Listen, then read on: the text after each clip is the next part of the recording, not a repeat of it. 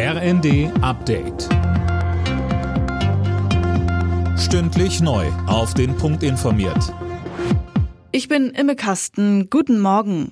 Im Streit um die Beteiligung des chinesischen Staatskonzerns Costco an einem Hafenterminal in Hamburg gibt es offenbar einen Kompromiss. Statt wie geplant 35 Prozent soll Costco nur noch 24,9 Prozent übernehmen dürfen.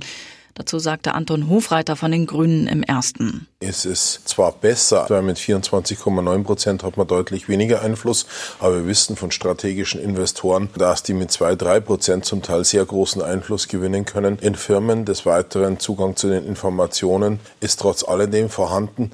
Deshalb wir weiter kritisch, denn wir hätten weiterhin ein diktatorisches Regime mit Hilfe von Staatskonzernen sich bei uns in Infrastruktur einkauft. Bundespräsident Steinmeier ist in der ukrainischen Hauptstadt Kiew angekommen. Dort will er sich am Abend mit Präsident Zelensky treffen. Inhaltlich geht es vor allem um die Hilfen Deutschlands auch beim Wiederaufbau, aber auch um Partnerschaften zwischen Gemeinden in beiden Ländern. Auf Einladung von Kanzler Scholz findet heute in Berlin unterdessen eine internationale Konferenz zum Wiederaufbau der Ukraine statt.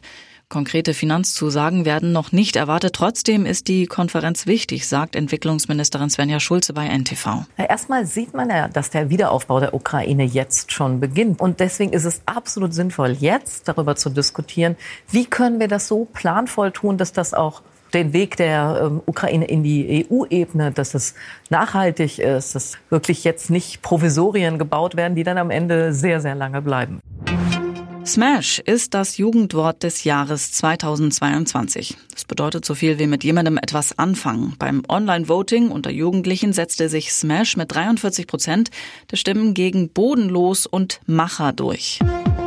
Alle Nachrichten auf rnd.de